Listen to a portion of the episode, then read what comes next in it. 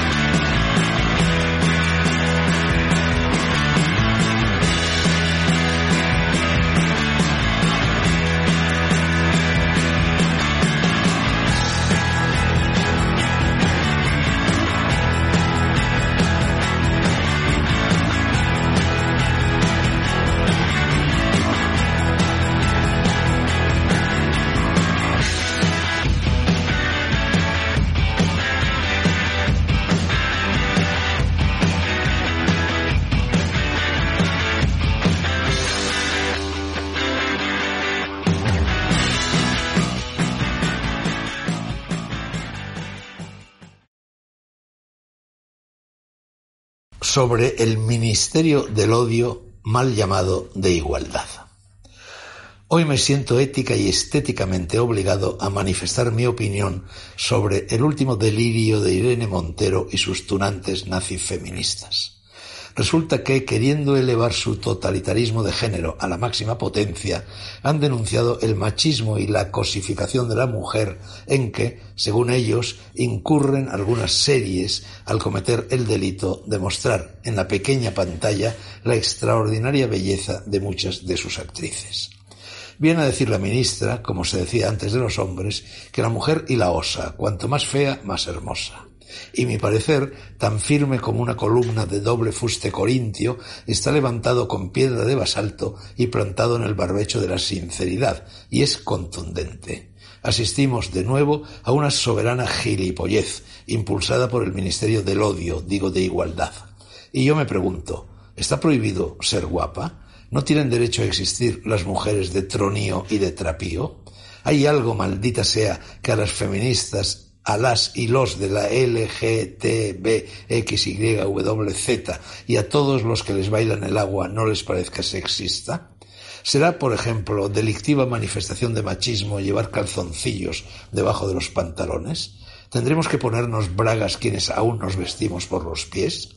¿Propondrá Irene Montero en legítimo acto de solidaridad con los miembros y las miembros de su equipo que se cambie el nombre de su partido? ¿Qué tal sonaría feas Podemos. En el fondo le agradezco el gesto y el detalle. A este paso va a conseguir en muy poco tiempo que todo el voto femenino se desvíe hacia la derecha. Son ya muchas las mujeres que saben tan bien como yo que lo peor de las feministas radicales no es que odien a los hombres, sino que odian también y con más encono a las mujeres por querer arrebatarles la identidad femenina. No miento si les digo que creo que las mujeres son, gracias al feminismo radical y al odioso Me Too, más machistas que muchos hombres y, desde luego, menos feministas de lo que eran antes. Y eso me alivia. Me alivia porque tampoco les voy a negar, damas y caballeros, que me asusta la posibilidad de que las mujeres de verdad, y no las que machacan todo el santo día con el raca raca del género, sean pronto, si no lo son ya, una especie en extinción. Me asusta que mi hijo, con sus ocho añitos recién cumplidos, no alcance a conocer y experimentar la gracia del cortejo elegante, de los guiños, del lenguaje de las miradas, de las caídas de ojo, del coqueteo, del pavoneo y demás fanfarria que ahora, Dios mío, catalogan como acoso sexual. Y ahí va otro órdago Vuelvo el pensamiento hacia atrás y recuerdo con no poca nostalgia lo felices que eran en líneas generales las mujeres antes de que se pusieran de moda el feminismo y sus corolarios. Eso no lo digo solo yo. Lo dicen también entre ellas, aunque a menudo por lo vaginis, las que no se acobardan ante el chaparrón de consignas y doctrinarismos impartidos por el discurso dominante. Termino con tres citas. La primera de ellas es de la venerable Diami Yahoo, a saber cómo diantre se pronuncia ese nombre de exótica y difícil fonética, jefe de clan del pueblo de los Cherokees, mujer y máxima heredera de una cultura de tradición oral alimentada por más de treinta generaciones de sabiduría chamánica. El don de la mujer, dice, es el don de la creación Ahora, como mujeres, tenemos el derecho de despertar a nuestros amigos y a nuestra familia de la ilusión de la lucha y escasez. Debemos dejar el apego al enfado, volver a perdonar y cumplir con nuestro deber. Las mujeres lo saben todo sobre la fertilidad y la abundancia. Una madre siempre encuentra la manera de alimentar a sus pequeños, incluso a expensas de su propio cuerpo. El papel que corresponde a las mujeres en este momento es el de siempre, nutrir, fortalecer y espaciar la semilla de la sabiduría. Las mujeres ahora tienen que reclamar su poder sagrado, pero no por el camino de ningún forcejeo para existir. En la tradición cherokee, las mujeres eligen a sus jefes y las enseñan a hablar y a pensar de modo que todas las personas salgan beneficiadas.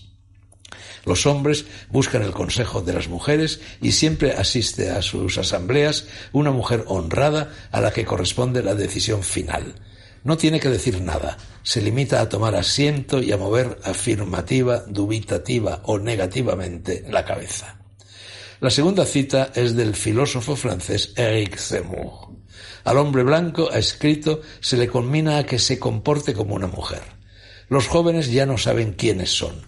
Angustia, estrés, falta de deseo sexual, muere éste a manos de la voluntad ideológica de destruir las diferencias sexuales a favor de la tiranía de género.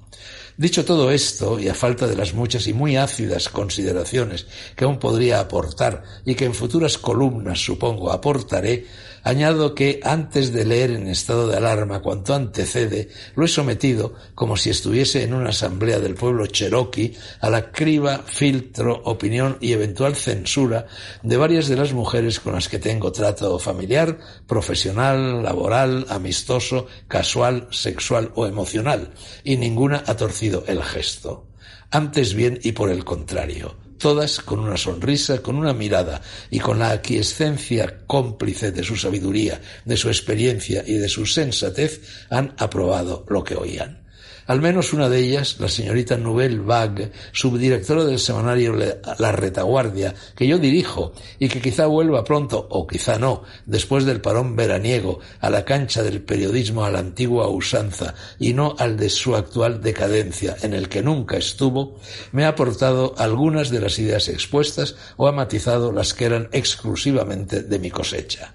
Busque, quien así lo desee, otras en mi último libro, Galgo Corredor, Planeta, que lo es de Memorias de Juventud, que salió hace tan solo un par de meses y en el que narro bastantes episodios de mi largo historial de intenso trato con las mujeres, madre, esposas, hijas, novias, amigas, colegas o ligues y reflexiono sobre las luces y las sombras de todo ello. La tercera cita, casi ineludible, es la de un poema muy conocido y muy celebrado de Luis Alberto de Cuenca. Cedo a la tentación siempre placentera de releerlo y de hacerlo en público. Se titula en inglés Incorrección política. Se escribió hace ya bastantes años, cuando las cosas aún no habían llegado tan lejos como ahora lo hacen, y dice lo que sigue. Sé buena. Dime cosas incorrectas desde el punto de vista político. Un ejemplo que eres rubia.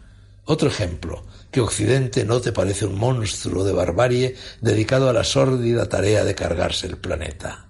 Otro, que el multiculturalismo es un nuevo fascismo, solo que más hortera, o que disfrutas pegando a un pedagogo o a un psicólogo, o que el Mediterráneo te horroriza. Dime cosas que lleven a la hoguera directamente. Dime atrocidades que cuestionen verdades absolutas como no creo en la igualdad O dime cosas terribles como que me quieres, a pesar de que no soy de tu sexo, que me quieres del todo, con locura, para siempre, como querían antes las hembras de la tierra. Hasta aquí mi columna, volveré a la carga el próximo martes.